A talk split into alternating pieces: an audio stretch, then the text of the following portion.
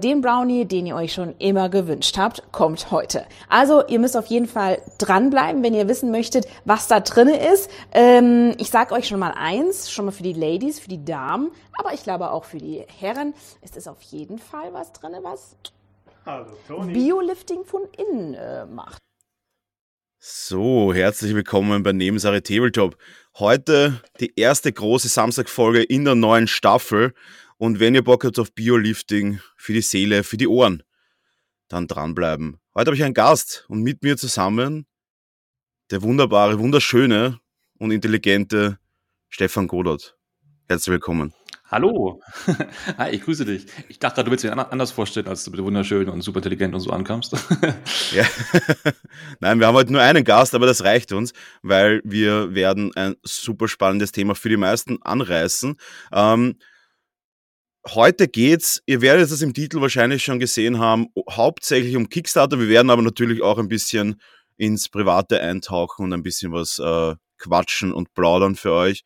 Und Stefan, möchtest du mal kurz sagen, wo, woher man dich kennen sollte, was du machst und warum du so, warum, warum du das machst, was du, was du da machst, äh, in ein paar kurzen Sätzen, bevor wir da ein bisschen eintauchen?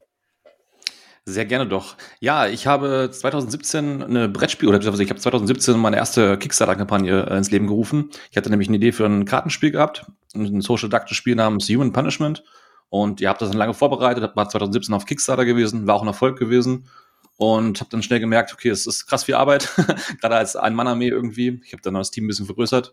Und ja, dann haben wir nochmal einen Kickstarter gehabt und jetzt nochmal einen letztes Jahr waren damit sehr, sehr erfolgreich gewesen und ähm, also wir haben wirklich echt unsere Zahlen äh, explodieren lassen. Wir sind super, super fröhlich, machen das halt alles nebenberuflich mhm. und das heißt, wir arbeiten wirklich nachts. Wir haben halt alle noch Kinder und Familie, Haus und so weiter und müssen halt mal gucken, wie wir mit der Arbeit hinterherkommen.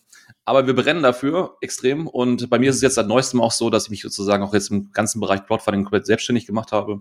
Denn ähm, die Anfragen waren groß, also viele Fragen haben, haben Fragen und wissen nicht, was sie tun sollen und so und Mittlerweile helfe ja. ich halt einfach als, äh, helfe ich einfach als, als Coach und Mentor dabei, quasi Startups dabei zu helfen, ihre Kampagne aufs Ultimum zu bringen. Das heißt, die ganze Vorarbeit, die richtigen Schritte zu machen und äh, während der Kampagne ne, diese, die, äh, den Traffic zu generieren, die, wie man die Werbung richtig schaltet, wie man die Zielgruppe findet. Es gibt einfach unendliche Sachen, die man richtig oder falsch machen kann oder wie man sein mhm. Geld auch verballern kann. Ich habe so viele Kampagnen scheitern sehen, die eigentlich gut waren vom Grundkonzept oder von der Idee her aber meistens liegt es dann daran, dass die Leute wissen gar nicht, was sie falsch machen. Aber es bringt ihnen halt auch keiner bei. Es gibt keinen guten Guide dafür im Internet oder so. Du kannst nicht einfach äh, auf YouTube gehen und sagen, hey, wie geht Kickstarter? Denn es ist sehr schnelllebig wie Fast Food. Und äh, wenn was heute funktioniert, kann in zwei Monaten schon nicht mehr funktionieren. Man muss also wirklich sehr, sehr immer aktuell am Ball bleiben. Und das mache ich quasi und helfe dann sozusagen einfach dabei, über lange, über lange Sicht halt ähm, ja, Startups zu helfen. Es macht einfach super viel Spaß. Ich habe tolle Kunden, ich habe geile Projekte. Ich freue mich auf all diese Projekte selber. Ich werde die alle unterstützen, weil ich alle immer Bock auf diese Spiele und so weiter habe. Ne? Mhm. Also, also ich bin in meiner eigenen Falle gefangen sozusagen. Aber ich liebe es. Ja, ich glaube, das ist ja allgemein, wenn man im Bereich äh, des eigenen Hobbys quasi wildert und da auch ein bisschen arbeitet, dann, dann hat man immer ein bisschen diesen Twist. Ähm, dass man sagt, man, man, man hat ja auch selber Bock auf das dann. Äh, was natürlich dann ein super, ein super Antrieb sein kann, dass man dann die, dass die Arbeit halt noch besser macht. Also ich bin da auch, äh, haben wir ja auch quasi mit meinem Hobby selbstständig gemacht und ich habe es nie bereut. Und ich glaube, das ist auch wirklich dieser Antrieb, den man haben kann, um dann auch wirklich sehr erfolgreich zu werden.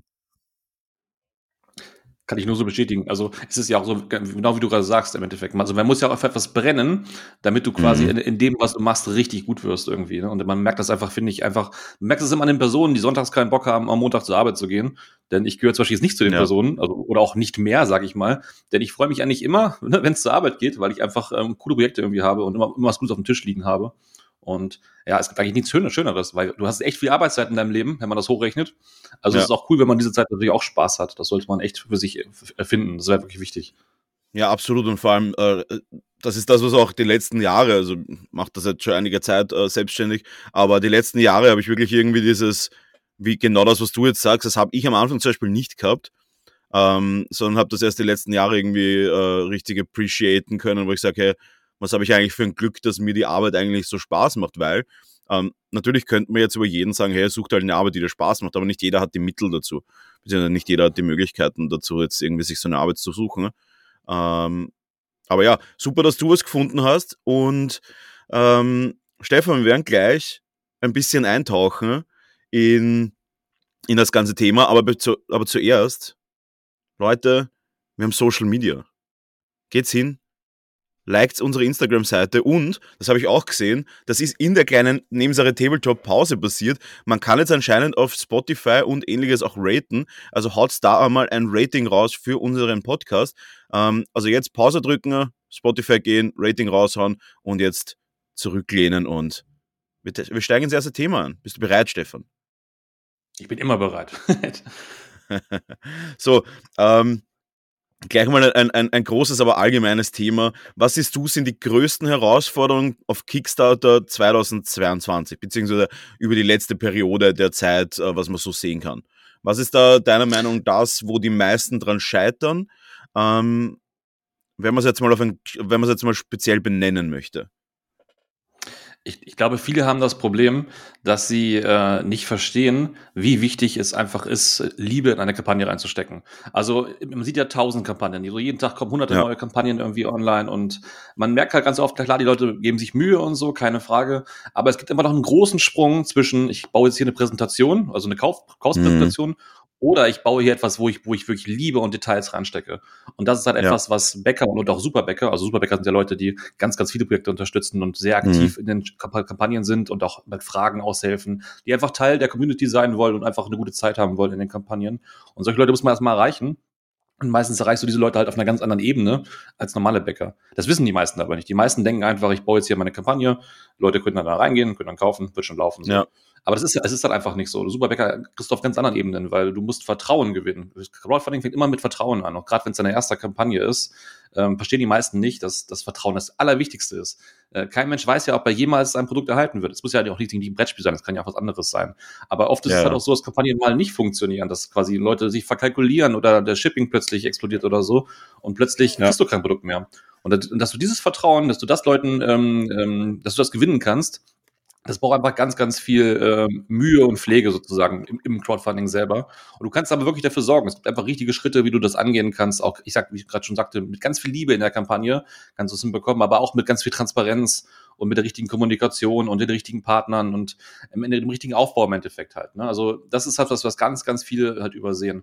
Und was auch noch ganz, ganz wichtig ist, es reicht heute auch einfach nicht mehr, eine Kampagne zu haben, die, was weiß ich, ich sag jetzt einfach mal, zu 80 Prozent gut aussieht.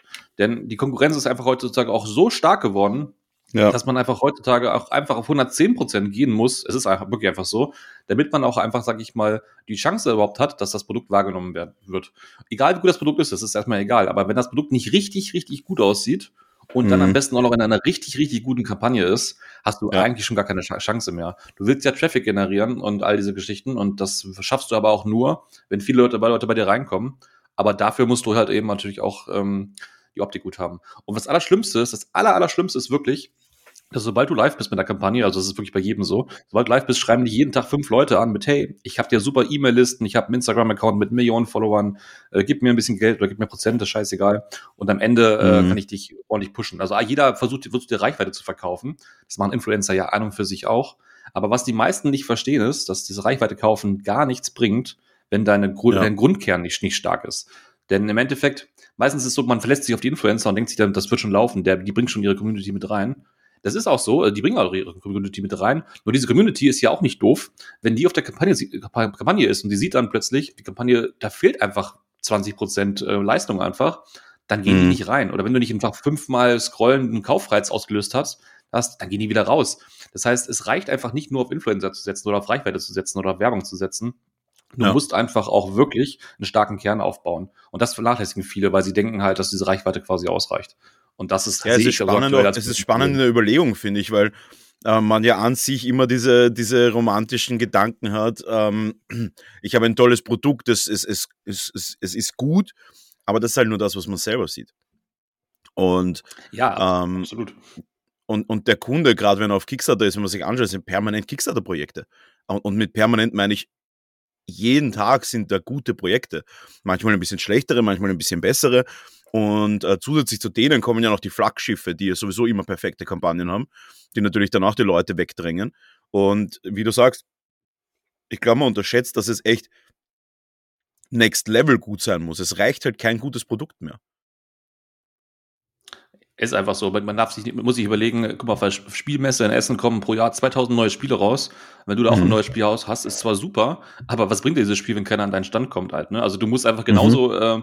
äh, optisch, eigentlich musst du sogar eine Stufe über, den, über, über der Konkurrenz sein, damit Leute zu dir kommen. Und du musst einen Stand haben, der so geil aussieht, dass Leute dann halt eher zu dir kommen und nicht zum, zum Asmodee äh, nebenan oder so halt. Also ja. es, ist, es ist wie überall, ne? du musst, musst mit der Optik glänzen, am Ende muss natürlich auch ein gutes Produkt dahinter natürlich stehen, keine Frage. Aber das bringt dir halt nichts. Du musst erstmal oberflächlich anfangen, tatsächlich, damit du einfach äh, erstmal diese Augen auf dich richten kannst. Und äh, ja, das ist wirklich so ein Ding. Wie du gerade auch schon gesagt hast, ne, die Großen sind ja auch auf der Plattform. Also du findest ja so einen Simon oder so oder äh, Mythic ja. oder so. Die sind ja auch auf der Plattform, machen da ihre Millionen und sind trotzdem ja. sehr, sehr oft dort präsent und äh, haben, werden sogar, haben sogar Vorteile, weil seit neuestem ist es ja auf Kickstarter auch so, dass du quasi, du musst schon fünf oder sechs Kampagnen abgeschlossen haben, also wirklich ausgeliefert haben, die Produkte, damit du ja. sozusagen auch mehrere Kampagnen gleichzeitig offen haben darfst. Und das mhm. heißt ja auch aktuell sozusagen, dass jeder Kleine keine neue Kampagne aufmachen darf, bevor er nicht seine letzte abgeschlossen hat. Während die Großen ja. einfach neue Sachen rausballern können, auch, die, auch wenn die schon mit zehn im Verzug sind, das spielt dann keine Rolle. Das heißt, du bist als mhm. Kleiner sogar ein bisschen im Nachteil. Und ja, es gibt, es gibt Vor- und Nachteile für die, für die ganze Sache, sag ich mal, aber es ist auf jeden Fall schwer. Und die Großen haben auf jeden Fall, äh, wenn es um Budget geht und so, die geben dann ihre hunderttausend Werbung aus und so weiter. Ne? Also da, ja. wenn, da wenn die erstmal da sind, musst du als Kleiner auch erstmal gucken, wo du, wo du überhaupt noch dein Plätzchen findest. Trotzdem geht es. Ja, also, also du, wirst, du wirst, es geht auf jeden Fall, aber du wirst natürlich ein bisschen verdrängt, beziehungsweise ähm, es ist auch immer schwierig, weil ja die, die Uridee von Kickstarter war, du bist quasi, hast eine gute Idee und möchtest die gute Idee umsetzen und brauchst dafür halt Geld. Aber mittlerweile ist es einfach, ähm, äh, wie du auch schon mal gesagt hast, einfach eine Vorbestellplattform.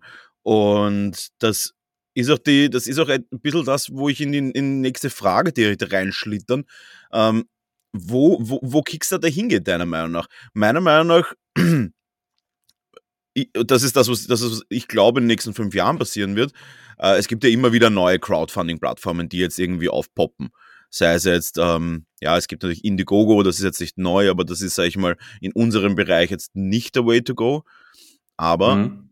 es gibt halt auch okay. andere äh, Plattformen, die Crowdfunding äh, anbieten. Die sind zwar alle noch nicht besonders bekannt, aber äh, die Frage ist, wird Kickstarter sich dahingehend entwickeln, dass es wirklich nur noch für die großen ähm, Spielehersteller gedacht ist, weil sie eben sukzessive, ein paar werden immer größer und größer und dadurch werden es halt potenziell einfach viel zu viele große nach, nach mehreren Jahren und dann werden die Kleinen halt einfach sich irgendwas anderes überlegen müssen, so wie es halt immer ist, wird es dann halt irgendwann eine andere Plattform geben, die halt das neue Kickstarter ist für die quasi, für die Kenner, weil wenn man sich jetzt mal ganz ehrlich ist, die großen Hersteller bringen jetzt im, im, im im Durchschnitt jetzt keine besonders komplexen oder anspruchsvollen Spiele raus. Ja, ist eine sehr, sehr spannende Frage hier mit der Entwicklung natürlich. Fakt ist auf jeden Fall, mittlerweile ist ja auch GameFound sehr, sehr stark geworden. Also, ähm, ne, das ist da also quasi eine neue äh, Crowdfunding-Plattform ähm, rein für Brettspiele und ja. die ist halt auch von ähm, von Awaken Realms, also halt quasi selber, sogar selber von einem Spieleverlag tatsächlich. Mhm. Und ja, es ist auch parallel auch ein Pledge Manager, das heißt, die haben einfach alles in einem sozusagen. Klingt erstmal sehr, sehr praktisch. Und die machen auch, die machen auch aktiv äh, Werbung dafür, dass halt die, die Großen zu denen rüberwandern. Also man muss sagen, die machen das schon sehr, sehr gut. Einfach mal als Beispiel, ja. wenn du auf der Plattform bist und du machst am ersten Tag 100.000, ähm, ähm, ich glaube, Dollar, dann schenken die dir 5000 Werbebudget. So, ne? Dann machen die aber für dich für 5000 Dollar Werbung. Voll gut. Also, Was? ich meine, na klar, das, das ist sehr motivierend natürlich. Ähm, wenn du ja. groß bist, lohnt sich das natürlich. Wenn du aber klein bist, lohnt sich das nicht, weil klein, kein kleiner holt 100.000 am ersten Tag. Und mhm. jetzt haben wir natürlich die, die, die Frage, lohnt es sich jetzt, weiß ich, sollte man auf Kickstarter bleiben, wo das was schon lange etabliert ist, oder macht es jetzt vielleicht auch schon Sinn, zu Gamephone zu wechseln?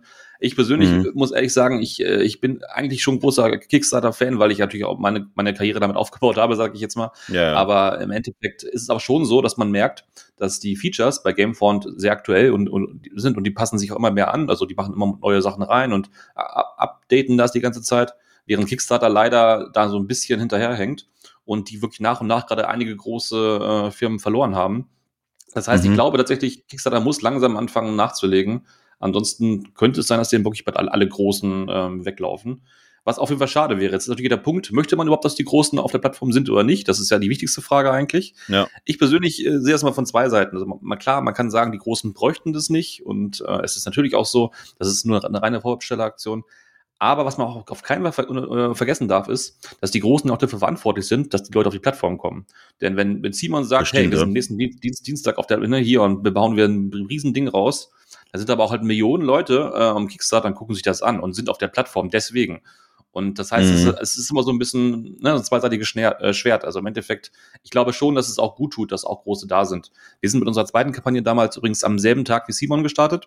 Ja. Das heißt, also wir, wir hatten das angekündigt und wir wussten da noch nicht, dass Simon dazukommt, aber Simon ist halt groß, die müssen das auch nicht so lang ankündigen, wie, wie, wir, ja. wie, wie wir als Kleiner das halt machen. Aber sie kamen halt mit ihrem Munchkin ins Spiel daher wir dachten erst, okay, super, das kann ja was werden. Aber muss auch sagen, Simon hat dann eine Woche gebraucht, zum Beispiel, um, um ihr Funding zu erreichen, während wir in zehn Minuten durch gewesen sind. Und ja. äh, also wir haben eine super Kampagne gehabt. Und also ich will damit nur sagen, man kann trotzdem auch trotzdem an so einem Tag an, äh, gegen anstinken.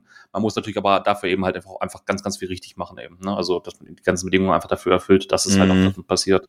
Ja. Ja, ist auf jeden Fall spannend. Ähm weil natürlich, äh, ich, ich glaube, es kennen viele, die den Gedanken eben, hey, ich habe eine gute Idee, ich möchte was machen oder hey, ich habe einfach nur eine, eine nette Idee, aber hey, vielleicht schaue ich, ob ich das Ganze irgendwie äh, rüberbringen kann. Weil es muss ja auch nicht immer die absolute Top-Idee sein, wenn man sich anschaut, der Brettspielmarkt ist nicht voll mit, mit äh, ja, es ist nicht jedes Spiel natürlich immer das super Highlight, aber das muss es ja auch nicht sein. Und ja, also ich, ich glaube persönlich, dass es sich wahrscheinlich früher oder später. Äh, früher oder später werden manche Blasen platzen, weil ich denke mir, und das habe ich auch in meiner Kampagne bemerkt, was es da für Leute gibt, wo ich mir denke, wie kann das lange gut gehen, wenn die irgendwie zweieinhalbtausend Projekte schon unterstützt haben in den letzten Monaten oder Jahren? Hm. Wo ich mich immer frage, wie, wie lange werden Leute an, werden, werden Leute horden? Weil oft ist es ja so. Also wirst du wahrscheinlich auch Leute kennen, die halt einfach jedes Brettspielbecken oder auch jedes Tabletop oder jedes, jedes Spiel, Rollenspiel, Buch, was auch immer, das sie irgendwie in die Finger kriegen. Äh, bist du der Meinung, dass irgendwann eine Sättigung eintreten wird bei diversen, ja, wie du auch gesagt hast, Superbäckern oder auch wirklich Hardcore-Gamern? Weil ich sehe halt einfach irgendwann einmal die, die Limitierung der Ressourcen und des Platzes. Weil das Thema Kickstarter und Kickstarter-Spiele ist ja noch nicht alt. Ich, ich sage mal, die letzten fünf Jahre ist es sehr groß geworden und davor halt ist es so getümpelt. Und bist du der Meinung, das kann einfach weiter so gehen? Weil rein logistisch wird es irgendwann noch schwierig für manche Menschen, oder? Also ich finde es auch, auch, also das ist auch das allerspannendste Thema. Da hält sich überhaupt dieser Markt, ist das überhaupt ein Markt, der sich langfristig halten kann? Ich glaube, gute Ideen wird es immer geben, wo man nicht die Finanzierung für hat. Also das, das Prinzip von Kickstarter, das wird es immer geben. Vielleicht wird es irgendwann mal wieder ein bisschen weniger oder so. Aber ich glaube, das ist auch so ein bisschen so wie der Häuser, Häusermarkt, weißt du? Also immer so Häuser, man dachte ja auch immer, irgendwann werden die Häuser wieder günstiger, wenn, wenn Leute wieder ihre Grundstücke verkaufen und so. Mhm. Aber man merkt dann nach zig Jahren jetzt auch irgendwie, ist es nicht so. Also es ist eher, die Preise gehen weiter nach oben, denn es gibt einfach nicht mehr Platz irgendwie. Und äh, ja. ich habe, weiß ich nicht, bei, bei der, bei der Crowdfunding-Bubble sagt man, oder auch ein bisschen bei der Brettspiel-Bubble sagt man auch schon, schon lange irgendwie, ja, irgendwann platzt die Blase. Aber ich frage mich auch, wann der Punkt kommt, wo man dann, dann denkt, okay, vielleicht platzt sie aber doch nicht. Es ist schon so viele Jahre, höre ich jetzt immer wieder, jedes Jahr höre ich dieses, ja, das wird aber auch bald wieder äh, weniger werden oder, oder so. Aber weißt du, eigentlich kommen jedes Jahr neue, äh, über 2000, also was ich, 2000 Spiele auf der Messe raus und generell im Jahr 6000 oder sowas. Es kommen schon einfach echt viele Sachen raus. Es gibt sehr viele Menschen, die gute, coole Ideen haben. Und man muss ja an sich auch nur seine Zielgruppe finden. Also es ist ja auch immer ja. wichtig, man, viele denken immer, wenn sie auf Crowdfunding sind, sie müssen dann versuchen, alle zu erreichen, so, ne? Also wirklich die Oma, die, die, die Kinder, alle sollten am besten äh, da reingehen. Aber was ja auch ein total dummer Gedanke ist, weil meistens ist es eher so, dass wenn du versuchst, alle zu erreichen, erreichst du eigentlich niemanden. Ne? Also eigentlich mhm. ist es viel, viel besser, deine Zielgruppe zu finden und wirklich genau die als Ziel zu nehmen. Also wirklich genau zu gucken, dass die zufrieden ist. Denn dann hast du ja. eine viel, viel höhere Wahrscheinlichkeit, dass du zufriedenere Kunden hast, denn du erreichst ja die Leute, die das Spiel potenziell gut finden werden. Und ähm, ja, im Endeffekt bist du einfach, kannst du einfach viel fokussierter arbeiten. Ne? Also du musst dich ja nicht, musst dich nicht äh, verstellen und du musst einfach ganz einfach ehrlich sein.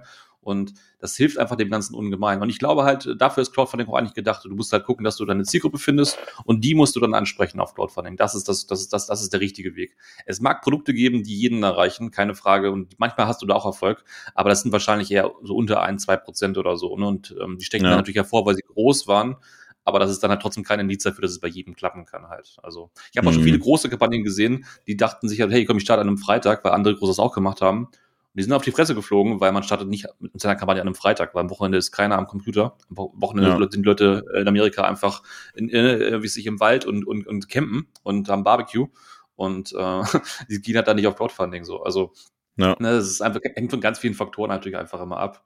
Aber du hast absolut recht, diese, diese Bubble ist einfach ein spannendes Thema. Ich, ich, ich, ich warte auf diesen äh, Moment, aber. Ich, ich finde, es gibt ein kleine, eine kleine Vorahnung, gibt es halt schon. Also die, ähm, die, die Kingdom Death Blase ist ja geplatzt, kann man sagen. Äh, da hat es ja auch eine Zeit gegeben, ich glaube nach der 1.0er Version, wo die ja quasi, ja, Kingdom Death hat ja alles quasi ähm, zerstört. Künstlich limitiert. ja, künstlich ja. limitiert kann man sagen und eben auch mit den ja immer limitiert rausbracht, immer 100 Stück, 200 Stück und so weiter. Und dadurch sind die Preise für Einzelfiguren ja in die Höhe geschossen. Ich, ich habe selbst eine Figur da liegen, die momentan mit 450 Euro gehandelt wird, eine Einzelfigur. Und Welche? Ähm, die Distracted, diese ah, okay. Librarian Pin-Up, die so ein Buch liest auf seinem mhm. Diorama. Und so ist die First, First Cast äh, unterschrieben vom Sculptor selber. Und okay die, die geht gut. Also da habe ich jetzt schon mehrere Angebote bekommen. Man muss aber auch sagen, ich, ich will sie einfach nur bemalen. Also ich habe die nur, weil ich es gerne bemalen möchte. Ich habe dafür auch nichts gezahlt. Und mhm. ähm, ich sehe halt, dass dann wirklich teilweise Leute, man hat es ja gesehen auf Ebay, äh, 1,5, 2000 Dollar für ein äh, Kingdom Dev Core Game gezahlt haben, weil es eben nicht erhältlich war und der ganze halt, der Hype halt so real war. Es war ja annähernd ein NFT-Hype, der damals quasi äh, passiert ist. Und jetzt ist es aber so, dass die halt die Spiele natürlich immer wieder rausgebracht haben. Und jetzt, und jetzt kannst du sogar ja normal im Retail kaufen. Und jetzt sind die Spiele halt theoretisch halt nichts mehr wert. Oder halt nur das, was sie halt wert sind. Und dann sind natürlich irgendwann einmal diese, diese Sammler pisst oder halt einfach enttäuscht, dass halt ihre Wertanlage und Anführungszeichen ja jetzt halt nichts mehr wert ist oder halt nur noch das wert ist, was es halt wert ist und ich glaube, das ist ein bisschen ein Vorzeichen für, für, die, für die gesamte Szene, weil eben das diesen super Hype ausgelöst hat, wo Kingdom Death einfach so massiv in die Millionen geschossen ist und die Leute dann halt das wirklich gesehen haben, okay, das ist alles big, big, big. Und ja, ich, ich sehe die Kingdom Death Blase mittlerweile nicht mehr. Der, der, Traffic auf Social Media wird immer weniger, beziehungsweise meiner Meinung nach veräppt er schon fast komplett, weil es kommt ja auch nichts großartig Neues mehr raus. Und es sind aber immer noch nicht fertig mit der Auslieferung in normale Pledges von vor acht Jahren oder sechs Jahren. Ja, also die von der 1.5 fehlten noch die, ne, die, die Gamblers Chest unter anderem und sowas, ne? Also von der zweiten großen Kampagne, glaube ich. Ähm, genau, ich glaub, die erste glaub, die Kampagne damals 2005, Ja, und aber die zweite ist, glaube ich, bis 2025 äh, geplant. Ja, krass. also gut, also, da muss ich noch ein bisschen warten auf meinen Kram. ich ja. bin dann halt auch drin gewesen bei 1.5, habe da auch viel mitgenommen. Äh, also inklusive dieser Gamblers Chess, die ja quasi noch nicht, noch nicht fertig ist und ja auch riesengroß wird offensichtlich. Man ja. muss aber dazu sagen, ich finde es auch ein bisschen sympathisch eigentlich, dass, dass es jetzt so ist, dass die Sachen wieder ihren normalen Wert erhalten. Also klar, dieses, dieses Verknappen, das ist immer so ein, so ein Thema, finde ich. Aber ich finde halt immer schade, dass wenn irgendwie was auf Kickstarter war, dass immer sofort der Gedanke da ist, ich kann es ja auch für mehr verkaufen. Also das haben ja ganz viele immer im Hinterkopf. Du hast ja auch ganz viele aber, aber, und so aber das meine ich. Ja? Der Gedanke ist meiner Meinung nach, zumindest laut meiner Beobachtung, mit Kingdom Death entstanden. Weil ich hätte davor jetzt noch kein Brettspiel gesehen, das eine dermaßen investmentähnliche Struktur sich selbst aufgebaut hat. Und eben dieses Investment ist meiner Meinung nach, diese Blase ist geplatzt. Es ist ein anscheinend cooles Spiel. Ich bin kein großer Fan davon, aber äh, an sich ist es ein cooles Spiel, aber eben kein Investment mehr und die Leute merken jetzt, oh shit, ich habe da irgendwie, was war glaube ich, was war der Preis?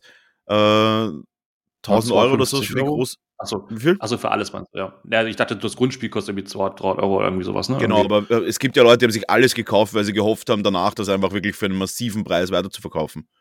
Ja. Ja, und die Bubble ist halt geplatzt.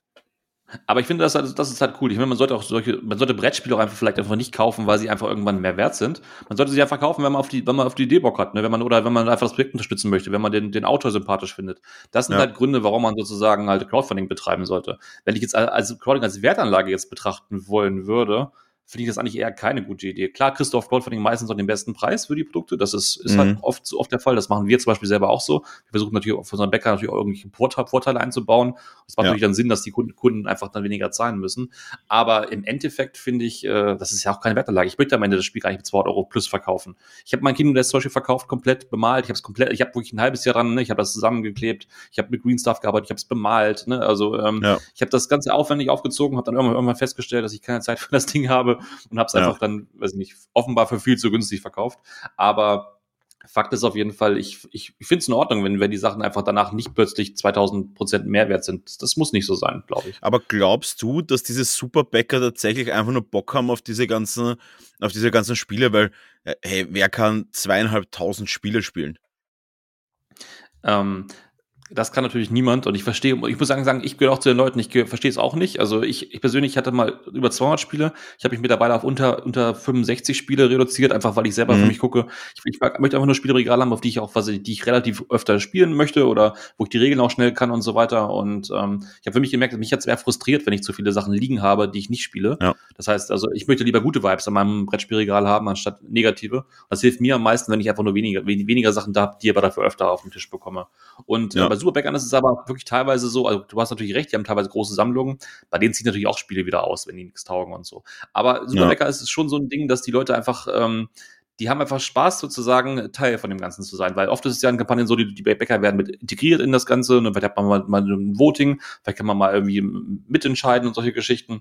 Und Superbäcker sind eigentlich tendenziell Leute, die in der Kampagne für sehr viel Aktivität sorgen, weil sie viele Kommentare schreiben. Wenn du gerade deine sechs Stunden schläfst, während ne, nachts irgendwie, dann sind Superbäcker die, die deine Fragen beantworten, einfach nur, weil sie sich so gut auskennen über dein Produkt, was natürlich mhm. total cool ist, dass das so ist.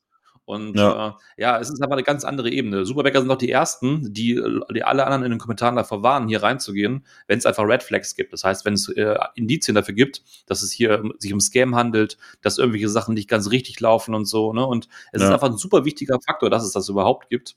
Und das gibt halt normalen Bäckern auch unglaublich viel Vertrauen. Denn wenn ich sehe, Superbäcker posten hier aktiv und haben Spaß hier in der, in der, in der äh, Community, dann ist das für mich ein Zeichen, dass es hier keine, dass ich mir keine Sorgen machen muss in dieser Kampagne.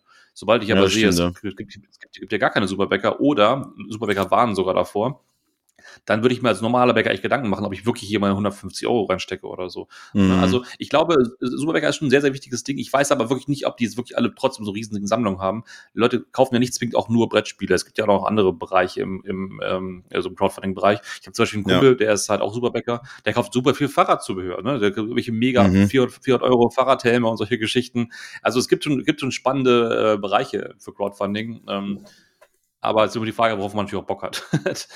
ja, ja, ja, also ähm, äh, ich war auch bei meiner Kampagne ein bisschen erstaunt, dass relativ wenig, ich, äh, wir haben eben vorhin geredet, ich war ja auch schon mal auf Kickstarter und da war halt wirklich so, mhm. dass ähm, relativ viel Gegenwind kommen ist bei den Kampagnen. Unter anderem irgendwie Vorwürfe für, dass wir irgendwie nicht äh, geschlechterneutral oder geschlecht, äh, gleich, gleichgestellt viele Geschlechter in jeder Wargang haben äh, mit dem ich überhaupt nicht gerechnet habe. Aber da ist viel mhm. mehr Gegenwind kommen als bei meiner aktuellen Kampagne. Äh, da ist eigentlich gar kein Gegenwind kommen. Ich habe eigentlich keine wirklich negativen Kommentare gehabt, außer vielleicht, dass manche Leute das Spiel nicht verstanden haben, äh, was, was, wiederum ich nicht verstehe, aber ähm, sonst eigentlich relativ wenig Gegenwind. Das hat mich auch ein bisschen verblüfft, muss ich sagen. Ja, der Markt ist mittlerweile natürlich auch sehr, sehr, sehr, sehr ähm, ich, will nicht, ich will nicht sagen kompliziert geworden, aber einfach sehr fordernd geworden. So, ne? Also die Menschen fordern mhm. mittlerweile auch sehr, wirklich sehr, sehr viel. Und wenn, wenn du jetzt sagst, so Thema gleich, gleichgeschlechtliches Team zum Beispiel, da fängt es halt auch schon an. Also mittlerweile reicht es vielleicht gar nicht mehr, dass du bei, bei vier Charakteren ähm, eine Frau dabei hast. Also vielleicht musst du mittlerweile zwei Frauen dabei haben und vielleicht musst du auch mittlerweile äh, ja, dann auch mehr Hautfarben berücksichtigen und all diese Sachen sozusagen so. Ne? Ja. Man macht das ja gar nicht, gar nicht böswillig, wenn man es einfach anders auslegt. Meistens mhm. ist es mhm. einfach so, man macht, man macht einfach einen Prozess und wenn, wenn ich einfach jetzt ein Buch schreibe und in meinem Buch kommt eine Frau weniger vor, denke ich mir nicht, denke ich gar nicht darüber nach, sondern es ist einfach so, weil sich das durch meine Geschichte so ergeben hat. Aber viele ja. Leute sehen das dann aber gleich als äh, Provokation und das ist aber gar nicht so gemeint. Also man wird, heute wird immer alles sehr, sehr schnell hoch, äh, hoch äh, ja, katapultiert. Wobei meistens halt überhaupt Ja, weil er mit, aber, aber eigentlich ist es gar nicht, gar nicht böswillig äh, ne, oder absichtlich gemacht worden. Das ist immer ein bisschen schade. Es ist genauso wie wenn man in Anleitung jetzt immer dieses mit äh, Spieler, Spielerinnen, Spielerinnen, also oder dieses Thema, ne?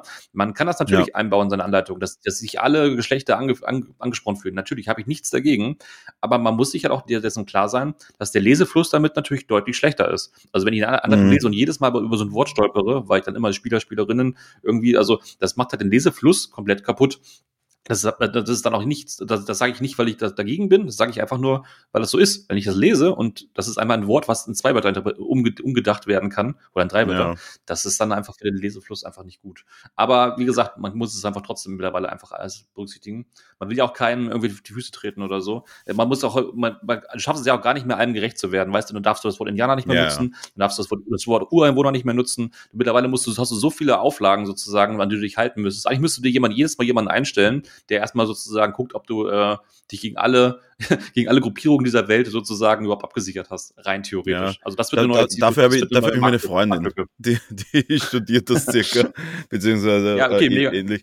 Und äh, die ist da sehr aware, Gott sei Dank. Äh, die werde ich da immer drüber, drüber lesen lassen. Aber ich weiß genau, ich weiß genau, was du meinst. Aber dieses Mal tatsächlich wenig Gegenwind von der Richtung wenig Gegenwind äh, oder irgendwelche Anschuldigungen. Ich glaube, es war auch, weil das Spiel einfach cute ist und nicht zu so viel wollte. Und mhm. genau. Gut, Stefan, wir steigen, wir steigen in ein bisschen, in, in, ein bisschen eine intellektuell niedrigere Stufe ein. Und Oha. ich glaube, die Frage stelle ich wahrscheinlich ähm, die meisten Leute. Was ist dein Lieblings-Gaming-Snack? Und vor allem wieso? Oder bist, bist du überhaupt einer, der snackt beim Gamen? Mal ganz ab, also, um das mal vorab zu nehmen. Also erstmal die wichtigste Frage, bist du bei Brettspielen oder bist du bei Videospielen? Also das ist wirklich ein Unterschied. Also, ähm, ist, es, ist es ein Unterschied bei dir?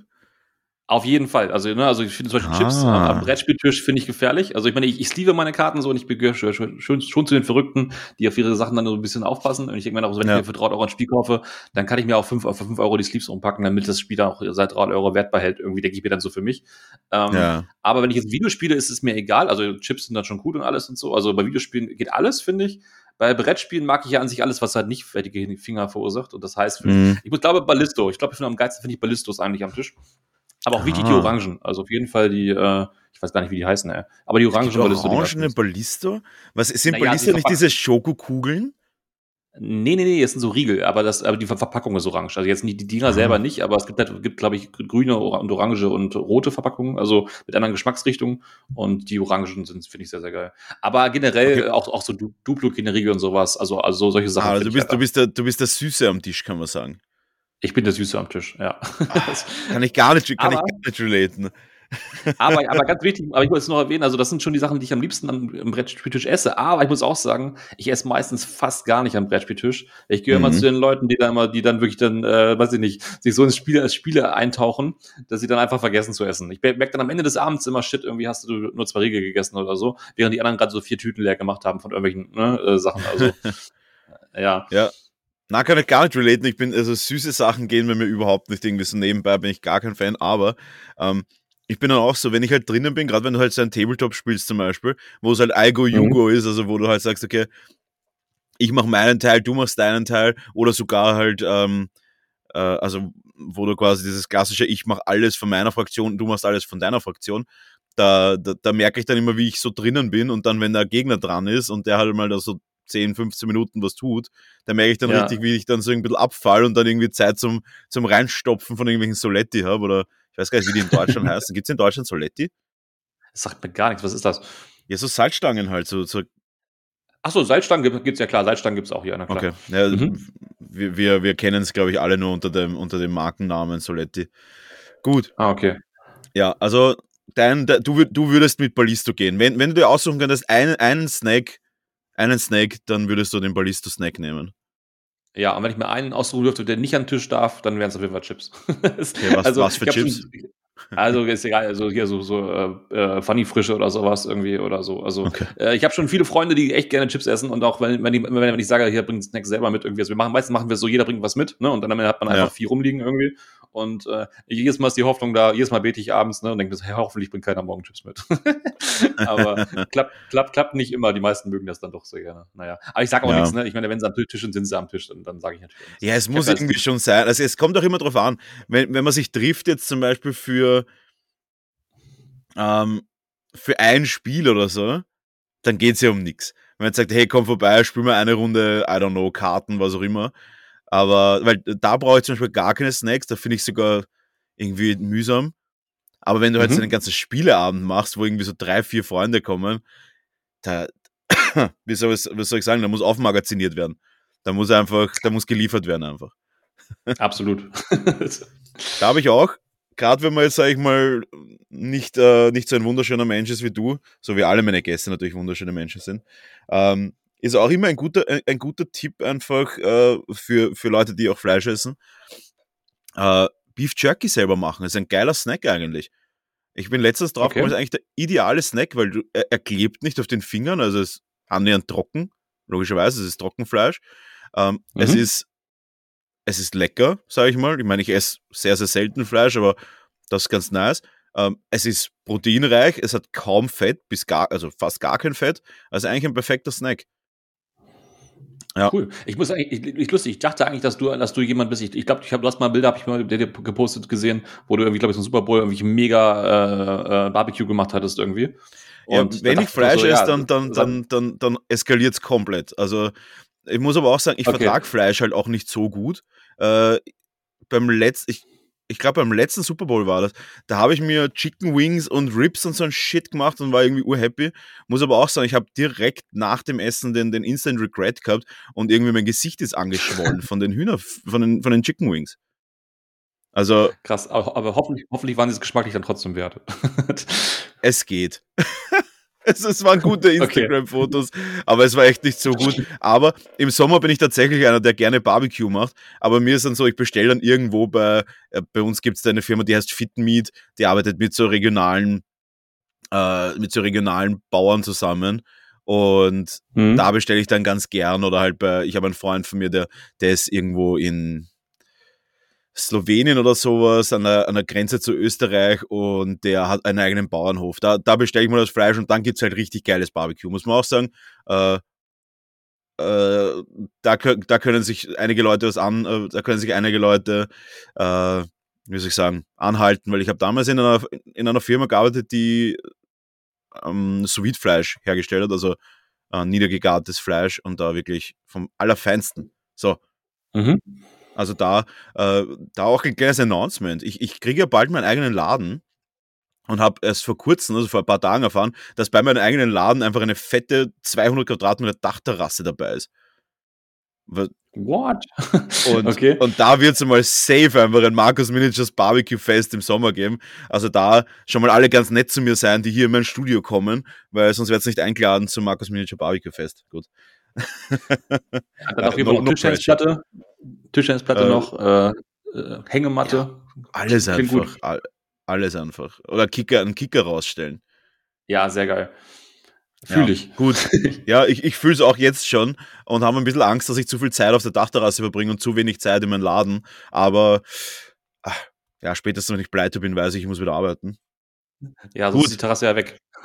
ja, stimmt, ja. Ah, ein Teufelskreis. Ein Teufelskreis. Äh, Stefan, eine super spannende, bisschen philosophische Frage. Bist du bereit? Immer, immer. Also, listen. Wenn du dich heute entscheiden müsstest, nur noch ein Spiel, und mit Spiel meine ich Spiel, also du darfst dann selber interpretieren, in welchem Bereich das sein soll. Ähm, nochmal, wenn du dich heute entscheiden müsstest, nur noch ein Spiel in deinem ganzen Leben spielen zu dürfen, welches wäre es? Oder würdest du gar keins wählen und warten, bis das eine Spiel rauskommt, das du dann wählst, um es für dein ganzes Leben zu spielen? Boah, das ist wirklich schwer. Aber wie sind die mhm. Bedingungen? Das, die Bedingungen sind aber ganz normal. Ich bin zu Hause, ich kann meine Freunde einladen und so weiter. Also ich bin jetzt nicht auf einer einsamen Insel oder so. Nee, nee. Ein, ein, du darfst nur noch an einem Spiel teilnehmen. Das heißt, das ist, ähm, sagen wir mal, einer lädt dich jetzt ein für Kingdom Death und du sagst, nee, ich habe Mensch ärgerlich genommen, ich darf nur noch Mensch ärgerlich nicht spielen, weil das ist mein Spiel. Mhm. Ja, okay. Das ist voll, voll die schwere Frage. Also das ist eine mega schwere Frage. Ja, also Kingdom Death wäre wär schon cool, aber da hätte ich einfach, äh, habe ich die Gruppe nicht für, habe ich ja selber, selber für mich festgestellt. Ja. Ich glaube, ich glaube tatsächlich, ich würde mich dann, glaube ich, für Too Many Bones entscheiden.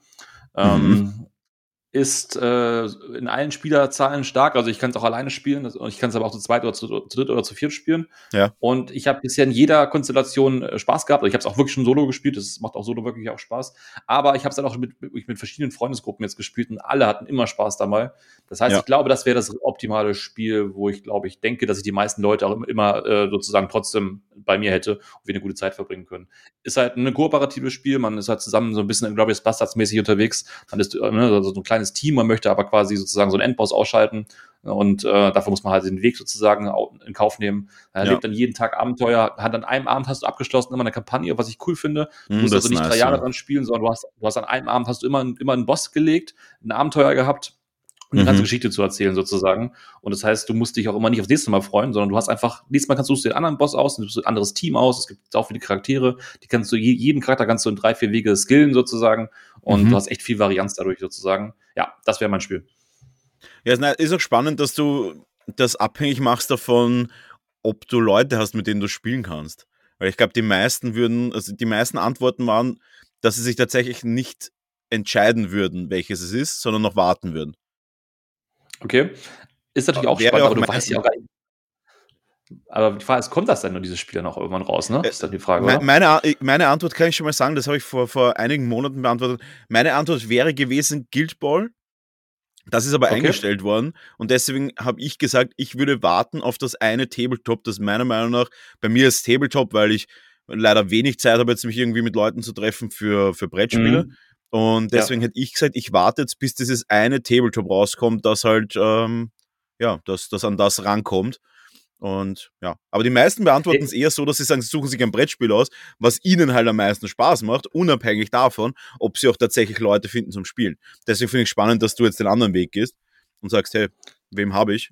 Und ja, ich, ich finde es schon cool. Ich muss sagen, eigentlich glaube ich, eigentlich würde ich sogar Blood Bowl sagen, aber ich habe eigentlich nahezu gar keine Spieler dafür. Also wenn ich das Spiel auswählen würde, ich könnte es nicht alleine spielen ne, und ich hätte auch quasi zu wenig Leute dafür. Also Blood Bowl wäre für, mich, für mich auch, auch ein ganz guter Kandidat dafür, eigentlich. Also, ja, das ist spannend. Sehr, sehr Blood Bowl ist so ein Phänomen. Blood Bowl ist ja das größte Einzel-Tabletop-Event der Welt gewesen. Mhm. Dieser World Cup mhm. in Österreich. Mhm. Ich, ich glaube, es waren 1200 Spieler. Also krass eine unfassbare Zahl. Ich, ich werde das mal, ich werde das mal live googeln, weil das ist wirklich, ähm, war wirklich heftig. Und äh, so, weil das ist wirklich heftig, aber man sieht eigentlich in den wenigsten Fällen irgendwie, dass die Leute so spielen. Also ich zumindest, also in unserem Verein, wenn so eine Liga oder sowas ist, dann sieht man halt wirklich jede Menge Leute spielen und so weiter. Das sind auf einmal 20, 25, 30 äh, Teilnehmer auf einem Event, was nicht so mhm. wenig ist für, für, für, eine, für das System. Ja. Aber sonst im Einzelnen spielt, äh, sehe ich nie jemanden spielen. Und jetzt habe ich da eine Zahl. Äh, sitzt, sitzt du gut, Stefan? Sitzt du gut? Ich, ich sitze sehr, sehr gut. also 1429 Teilnehmer bei dem Event. Ja, das ist so krass, auf jeden Fall. Also, ich habe schon ein Turnier mitgemacht, gemacht, da dachte ich, die sind groß, aber das ist natürlich ein Witz gegen das. Also, das ist schon heftig. Ja, ich dachte auch, ich war, ich war beim, bei den südbayerischen Meisterschaften, glaube ich, bei Magic, weil daneben das Guild Ball Turnier mhm. war. Da habe ich mir gedacht, wow, ist ziemlich, ziemlich groß. Aber 1429 Leute, die ganze Stadt war ausgebucht. Das war wirklich heftig. Also, ähm, beeindruckend. Und ja, ich bin verwirrt von dem Spiel. Ich habe es ja selber auch in mehreren Ligen gespielt, war auch auf dem, auf einem, im, im, im Europateam von Österreich und so weiter. Aber mhm. äh, keine Ahnung, also ja, wie du sagst, schwierig Spieler zu finden. Das ist das Problem, ja. Und es dauert auch lange, darf man nicht vergessen, so, ne? Also ich meine, eine Partie, mal so zwei Stunden braucht man ja schon in der Regel. Also. Ja, es kommt darauf an, mit wem du spielst. Zwei Stunden, ja. ja, aber es gibt ja auch Leute, die spielst vier Stunden, weil die nicht weiter tun. Also das ist ja fürchterlich. Das, Darauf wollte ich hinaus, ja. ja. Aber es gibt ja, ja auch schon, das ist. Sagen, ja. Nee, äh, erzähl, erzähl. Ähm, es gibt ja bei den meisten Tabletops mittlerweile Clock-Management. Das heißt, du hast eine Schachuhr. Und das, da, mhm. da bin ich sowieso der größte Fan, weil es schützt einfach alle Beteiligten einfach von einem schlechten Abend. Er ist so volles, volles gute Ding auf jeden Fall, genau. Also, äh, ich muss dazu sagen, ich zocke Blood Bowl halt dann eher auf Konsole und ich finde gerade Blood Bowl 2, also zum Beispiel kann man sehr, sehr gut drauf spielen, weil du halt diese ganzen Wahrscheinlichkeiten nicht ausrechnen musst und das, es wird dir einfach angezeigt und das spielt sich halt deutlich schneller. Du spielst halt in einer Stunde, anstatt in, wie du schon sagst, in vier Stunden so, ne? Also. Äh, ja, da muss ja. ich aber auch sagen, ich habe Blood Bowl 2 ja auch ziemlich viel gespielt am PC. Ich schätze mal, das wird dasselbe mhm. sein.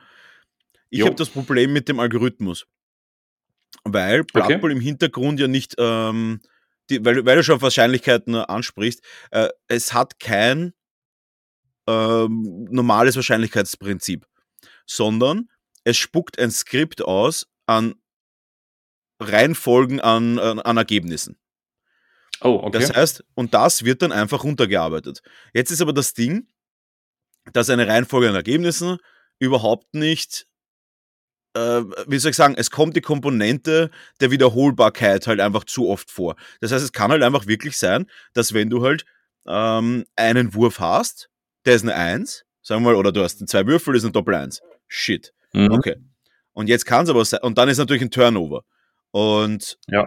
wenn du kein Reroll hast, dann kommst du das nächste Mal wieder dran. Und was ist, wenn in dem Skript 1, 1, 2, 2 ist und du bist wieder beim Turnover, weil du keinen Block-Skill zum Beispiel hast.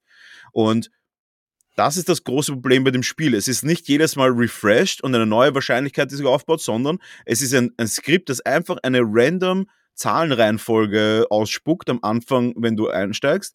Und das wird dann abgearbeitet. Und da haben wir das Problem, dass natürlich Blood Bowl, jeder, der es kennt, äh, weiß, es ist ja unfassbar situationsabhängig, ob das jetzt wichtig ist oder nicht.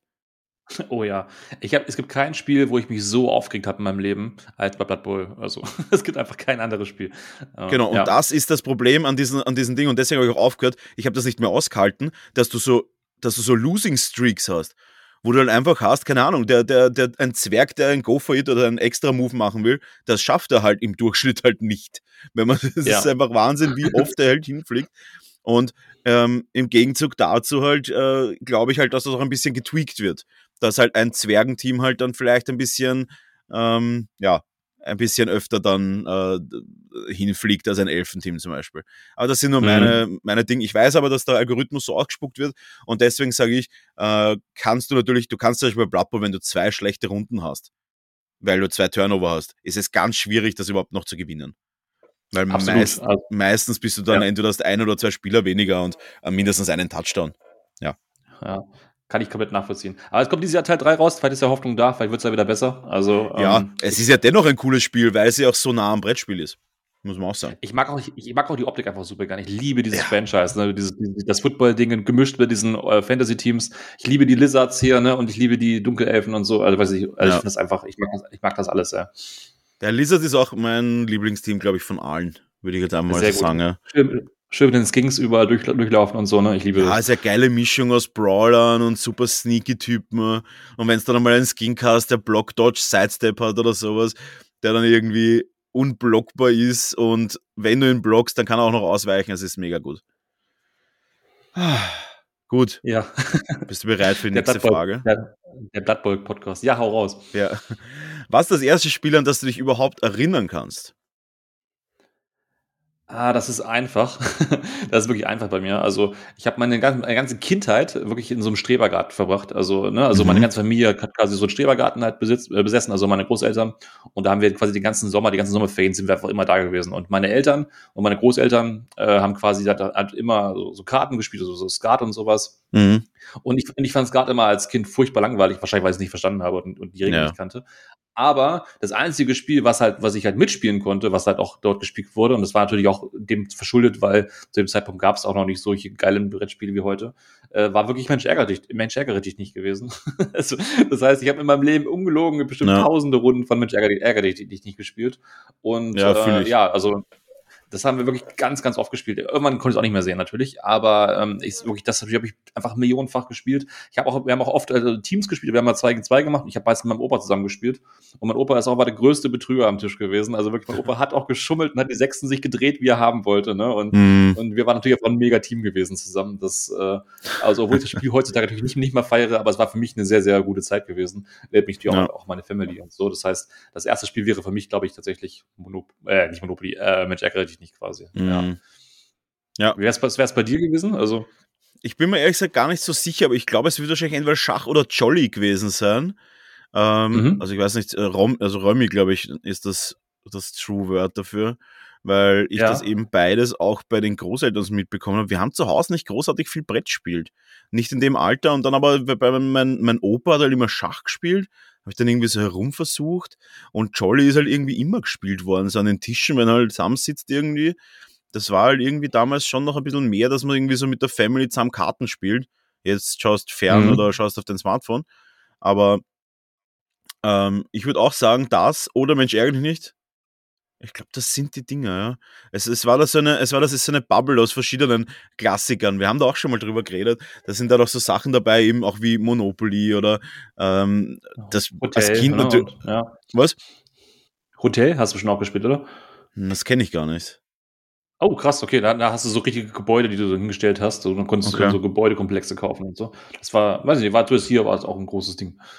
Na, das kenne das kenn ich tatsächlich gar nicht. Weil, na, aber das war halt ein, ich weiß nicht, ob du das kennst, ähm, das war auch sowas, was mich geprägt hat, weil es ein bisschen komplizierter war für ein, für ein kleines Kind. Äh, das verrückte Labyrinth. Oh ja, genau, auch wichtig. Mhm. Das war auch das so eines der ersten Spiele.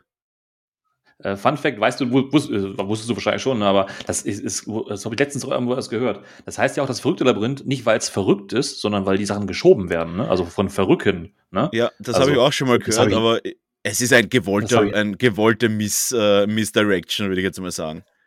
Absolut. ja. ja. Aber ja. Äh, und da hat es natürlich, und das war auch das, das hat früher auch öfter gegeben als jetzt, zumindest glaube ich das. Da hat es immer dann von, von diversen Spielen die Junior-Version gegeben. Mhm. Oder die Kids-Version oder wie auch immer. Das, das, das sehe ich jetzt auch immer weniger. Jetzt gibt es halt eigene Spiele für Kinder und natürlich eigene Spiele für, für Erwachsene. Aber Wobei ich sagen muss, der Trend ist wieder ein bisschen da. Also man hat es, es gibt ja so ein Size Junior zum Beispiel, das heißt My Little Size zum Beispiel. Ne? Mhm. Ne? Das war ursprünglich war das mal ein Fanprojekt gewesen mit mit äh, My Little Pony und das okay. hat man dann von der Originalfirma sozusagen übernommen, aber dann halt nicht mit dem mit der IP, sondern quasi eigene Tiere draufgesetzt. Da gibt's Andor Junior Junior mittlerweile. Also der Trend geht schon wieder so ein bisschen in diese Richtung. Es gibt ja auch selbst ein Katan Junior und so. Also es ja, gibt schon noch Spiele, aber ähm, teilweise ist es aber schon so, dass es auch teilweise auch wirklich dann ganz andere Spiele sind. Das finde ich ganz witzig. Also es gibt schon Spiele, die haben einfach Junior Junior dahinter stehen, aber du hast ein anderes Spiel dahinter versteckt. Also das ist ja. auch clever von denen. Die nutzen einfach den Namen, weil der Name halt so mhm. bei, den, bei den Erwachsenen so beliebt ist. Am Ende hast du mit den Kindern aber ein ganz anderes Spiel. Cleveres ja. System. Ja, das stimmt schon. Ja. Also damals war es auf jeden Fall, ich glaube, dass das verrückte Labyrinth war dann halt einfach äh, die, die Kombinationen nicht so anspruchsvoll, weil mhm. ja, einfach für einen sechs, sieben, achtjährigen halt einfach dann ein bisschen zu viel. Ähm, gut,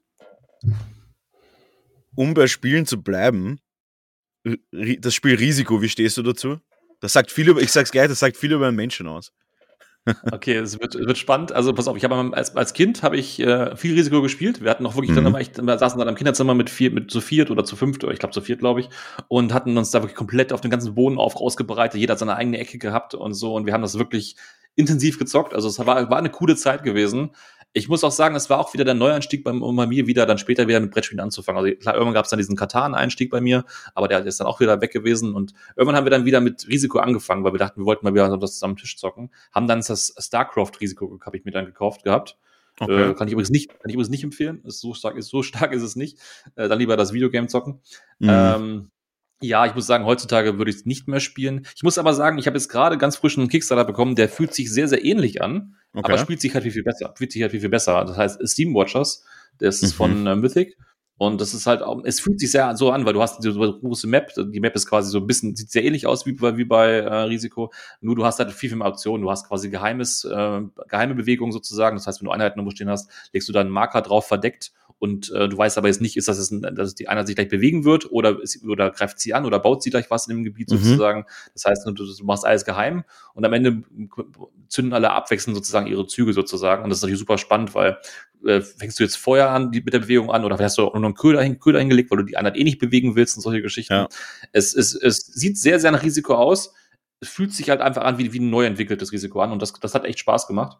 Mhm. Aber das alte würde ich nicht mehr anfassen, muss ich ehrlich sagen. Okay. Und du? Ja, schwierig. Ich habe tatsächlich ganz, ganz selten nur Leute gefunden, die Risiko spielen wollen, weil das eben auch mhm. ein Commitment ist von vielen, vielen Stunden. Ne? Und wenn, hat man es auch nicht fertig gespielt. Also ich bin einer, ich würde wahrscheinlich Mhm, gerne ja. mehr Risiko spielen, aber ja, äh, ich bin allgemein ein, ein Oldschool-Spielfan. Also ich, auch bei Computerspielen, ich meine, ich spiele eigentlich so gut wie gar Computer, habe aber dann wieder eine Zeit jetzt gehabt von, von einem halben, dreiviertel Jahr, wo ich eigentlich täglich stundenlang Heroes of Might and Magic wieder gespielt habe. Oh, ich, ey, ich wusste, ich habe gerade gehofft, dass du das sagst. Ich ho dachte, hoffentlich sagt er bei bei der Magic 3, habe ich gerade gesagt. Ich dachte, geil. Sehr cool. Also da, da, das ist, äh, ich, ich, brauch- ich, ich finde diese alten Spiele einfach ziemlich nice. Ich weiß auch nicht warum, aber irgendwie, ich brauche diese Komplexität nicht. Du hast das eh vorher irgendwie kurz erwähnt, weil du gesagt hast, du hättest halt auch gerne was, wo du die Regeln einfach kennst. Wo man dann sagt, okay, man, man nimmt und Ja. spielt es einfach. Und das ist ein Riesenpunkt einfach für mich, weil ich sage, ich halte das einfach, also ich, ich habe einfach die Ressourcen nicht zeitlich, mich hinzusetzen und sagen, ich schaue mir jetzt einfach mal zwei Stunden lang ein Regelwerk an. Und das ist ja teilweise wirklich so. Ich habe dieses, ich habe zum Beispiel dieses Munchkin ähm, Explorer habe ich bekommen. Äh, Mhm. Das ist ja also diese, diese Brettspielversion von Munchkin. Kennst du die Ja. zufällig? Ja, ich glaube, das ist die gewesen, die bei uns parallel auf Kickstarter rausgekommen war, glaube ich. Also ich glaube, das, das war das, meine ich. Es- Aber ich habe es nicht. Ah, nee, ah, nee, ah, nee, das war Munchkin Dungeon, das war nochmal ein anderes. Nee, ich habe ich es nicht glaube, das gespielt auf ist das. Ich bin mir nicht sicher, aber es ist ein riesig, ein fettes Brettspiel. Und Okay. da steht halt auch irgendwie äh, bis zu 240 Minuten und das Regelwerk ist halt, Mhm. Regelwerk ist halt Wahnsinn. Also da sitzt du safe, Mhm. safe eineinhalb Stunden, um das Regelwerk zu lesen und erklären noch einmal eine Zeit lang und dann ist der Abend halt gegessen. Dann ist entweder sind die Leute dann schon müde oder die Leute haben keinen Bock mehr oder du musst es dir vorher vor durchlesen und dann erklären und manche Leute kennen sich nicht aus. Ich finde das halt extrem schwierig. Deswegen triggern mich halt so Spiele halt wie Risiko, Mensch ärgere dich nicht, Monopoly, wobei Monopoly auch natürlich nur in der abgeschwächten Version ohne die oder äh, äh, ha- Ja, hast du. Monopoly jemals durchgespielt? Ähm, ja, ich habe es fast nur, fast nur in meinem Leben nur zu zweit gespielt. Also ich habe es mit meiner Cousine ganz oft gespielt irgendwie. Ja. Und äh, ja, wir haben es schon äh, öfter beendet, aber es war halt auch einfach so, sie war halt fünf Jahre älter als ich, sie hat mich einfach abgezogen. Ne? Also, Aber habt ihr es also, auch mit den Hypotheken gespielt und beendet oder ohne Hypotheken? Ah, ich glaube, wir haben einfach mal, bis einer, einer bankrott war einfach. Ja. Also bis einer Das meine ich. Nicht, mehr, nicht mehr bezahlen konnte, ja. Genau, das meine ich, weil eigentlich könntest du ja jedes Haus dann nochmal umdrehen und eine Hypothek dafür aufnehmen. Ja, Und das hat, glaube ich, kein, äh, äh, welcher Triebtäter macht das bitte? Das ist ja, ja, das ist, das ist, das das ist ja irre, ist ja irre, Nee. oder? Also als Kind machst du es sowieso nicht, aber ich verstehe auch nicht, warum du das machen solltest. Wir haben wirklich vor ein paar Jahren haben wir noch mal einmal Monopoly ausgepackt. Zu dritt waren wir da, also wirklich im Mhm. Freundeskreis auch. Und da haben wir einfach nach, und dann, du, machst, du würfelst ja, dann machst du deine Schritte. Und nach zwei Runden, also alle sind das zweimal rum gewesen, war eigentlich schon klar gewesen, wie das Spiel ausgehen wird. Weil einer hatte viele Straßen, einer hatte gar keine Straßen und Ja. einer hatte nur so ein paar Straßen. Es, also wir hätten auch heute aufhören können, weil es konnten, die anderen konnten das Ding ja gar nicht mehr gewinnen. Der ohne Straßen, was soll er denn machen? Ich meine, er, Ja. auch wenn er Geld fin- findet, er kann da nichts mehr kaufen. Also es ist ja Quatsch. Es ist einfach, wenn du schlecht würfelst und am Anfang zwei Einzelne würfelst oder so, dann kannst du das Spiel schon fast beenden, weil jeder andere, ne, der, der dich dann überrundet und Ja. einfach vor dir die ganzen Sachen wegsnackt, der hat dann natürlich riesen Vorteile. Aber es hat auch ein altes Spiel, was willst du dem vorwerfen halt? Also Ja, also ja, aber, äh, man Zeit muss großartig. Man kann es auch ein bisschen pimpen natürlich. Zum Beispiel, es gibt ja auch diese Regel, du darfst erst dann Häuser bauen, wenn du eine ganze Straße hast. Oh, das haben wir sogar gemacht, glaube ich. Du hast recht. Also eine ja, ganze stimmt. Farbe quasi. Also wenn du alles von Gelb hast, darfst du ab dann Häuser drauf bauen. Das ist ja eigentlich, Aber ist das nicht so, ist, ist das nicht so die echte Regel? Ist das, das ist die ich tatsächliche Regel. sogar, ja. ja, genau, so, so haben wir es auch gemacht. Ja, genau, okay. Hm? Aber da ist ja fast unmöglich. Wie du sagst, du snackst einfach von jeder Farbe eines weg und keine Häuser passieren mehr in dem ganzen Spiel. Ja, und besonders wenn einer dann nicht tauschen möchte. ne? Wir hatten dann die Option gehabt, dass also einer wollte natürlich unbedingt seine, seine dritte Farbe haben von seiner Farbe. Ja, das aber passiert ich doch gar nie, oder? dass ich dann, genau, ich, warum sollte ich die wegtauschen, wenn ich genau weiß, er kann dann danach bauen? Das ist ja Blödsinn. Also darum- das macht ja gar keinen Sinn, Eben. dass ich das dann mache. Und de also, deswegen, man kann Monopoly ein bisschen pimpen, indem dass man sagt, ähm, dass man, sobald man nochmal draufkommt, direkt Häuser bauen kann, weil dann passiert halt viel mehr, das, hast du viel mehr das Chaos-Element. Das heißt, du kannst halt wirklich Mhm. relativ schnell, auch wenn du, wenn du jetzt zum Beispiel äh, ja, plei fast pleite bist, kann halt schnell mal passieren, dass du halt durch mehrere, durch mehrere Häuser oder durch Good Luck dann einfach äh, die, dass du dann einfach trotzdem wieder fett an Kohle kommst. Das passiert dann viel öfter. ja. Also das kann man da ein kleiner, ein kleiner Pro-Tipp, äh, nicht die ganzen Farben nehmen, bevor man Häuser baut. Es ist wirklich wesentlich schneller und wesentlich spannender zu spielen, wenn man direkt beim zweiten draufkommen auf der Feld schon bauen kann.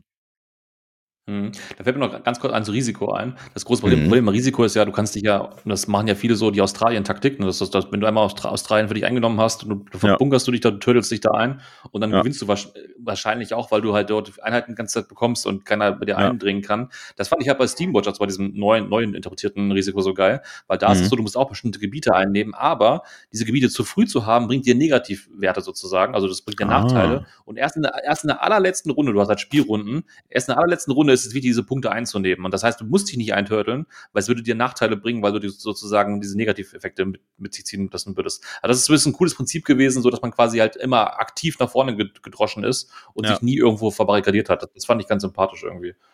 Ja, das stimmt schon. Risiko ist halt schon sehr, aber ich meine, das macht es auch irgendwie sympathisch. Man muss aber auch sagen, man muss auch der Typ dafür sein. Weil, keine Ahnung, mir taugt das halt, dass ich sage, okay, ich, ich, ich baue mich, also ich, ich, mich, mich stört das nicht, wenn mal eine Stunde irgendwie nur herumtaktiert wird, bevor irgendwie dann die Battles passieren.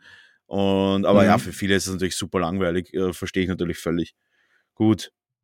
Ich habe noch ein paar Fragen. Eine schnelle, ein, eine schnelle und eine lange. Eine schnelle Hund oder Katz. Und warum? ähm, ich mag beides, aber ich habe immer nur Katzen in meinem Leben gehabt, darum Katz.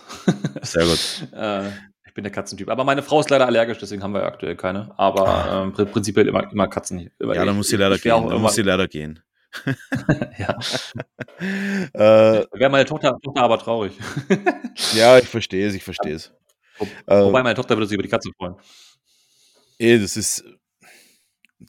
Ja, man muss, man muss, man muss Prioritäten setzen. Äh, immer pro Katze bei mir, aber na. Äh, Spaß beiseite. Ähm, wo geht's bei dir hin? Letzte, letzte Frage für heute. Wo geht's für den Stefan hin? Wo siehst du dich in den nächsten drei Jahren? Oh, gute Frage. Also deep, ähm, deep question. An und für sich, absolut. Ich habe mich natürlich jetzt beruflich natürlich jetzt gerade schon sehr, sehr stark weiterentwickelt. Also ich meine, ich habe vorher was ganz anderes gemacht. Jetzt mache ich hauptberuflich diese die Crowdfunding-Mentor-Geschichte. Ähm, das ja. heißt, äh, ich habe mich jetzt schon sehr, sehr stark verändert. Das heißt, ich hoffe einfach, dass ich mich da jetzt so etabliere, dass, dass das sozusagen, dass das jetzt einfach äh, für mich als Hauptjob funktioniert. Weil man, man, mhm. man, muss ja auch seine Rechnung bezahlen am Ende des Tages und so. Äh, ich muss aber auch sagen, dass das, was ich da jetzt mache, da, da gibt es eigentlich noch gar keine Konkurrenz so in dem Sinne. Also die meisten Leute bieten, habe ich ja schon gesagt, nur Reichweite an, aber nicht zwingend diesen Grundkern. Ja, vor allem diese Reichweite Reichweite, die die anbieten, das ist halt Scam, oder? Ich meine, sagen wir nicht, das, ja, das, das, was, was bringt es dir, wenn du 100.000 Reichweite E-Mail-Listen hast, aber das nicht deine Zielgruppe ist? Wenn du da 100.000 Mammis erreichst, die eigentlich Babyprodukte haben wollen, du kommst mit einem Brettspiel daher, es bringt dir halt einfach nichts. Du hast da keine, keine Übereinstimmung mit den Leuten dort und dann bringt dir das halt gar nichts. Ne? Also dann lieber einen YouTuber mit fünf Followern erreichen, wo fünf Leute potenziell deine Zielgruppe sind. Da hast ja. du dann wahrscheinlich mehr von so. Also im Endeffekt, äh, ich, ich hoffe einfach, dass ich, dass ich mit meiner Arbeit, wieder, dass es so weiterläuft, wie es bisher angelaufen ist, weil ich bin super zufrieden. Und parallel habe ich natürlich auch mal mit, mit, mit meiner Firma, mit Godo Games, äh, sind wir aktuell auf dem Kurs, dass wir nächstes Jahr im Januar unseren nächsten Kickstarter haben werden. Wir sind mit dem Spiel, mit dem Spiel schon sehr, sehr fertig. Es sieht richtig hübsch aus. Es wird ein super, super cooles Social Deduction Spiel. Und ja, wir haben einfach mega Bock, dass das einfach groß und geil wird. Einfach, einfach nur, weil es einfach unfassbar viel Spaß macht. Und ähm, wir hatten schon so tolle Runden damit jetzt gehabt. Ich habe einfach, ich hoffe einfach, dass, dass wir so weiterfahren können, dass wir quasi, wenn wir in so einem Rhythmus bleiben, dass wir einfach alle zwei Jahre sozusagen auf Crowdfunding ein cooles Projekt haben, irgendwie ein cooles Spiel raushauen können und dann im selben Jahr einfach immer eine coole Messe mitnehmen können ne, und den Leuten einfach diesen Vibe irgendwie vermitteln können. Wenn das, wenn das alles so klappt, dann, dann wäre ich einfach mega zufrieden und dann, dann wäre ich, glaube ich, ganz, ganz cool mit allem. Mhm. Ja. Ja, klingt gut.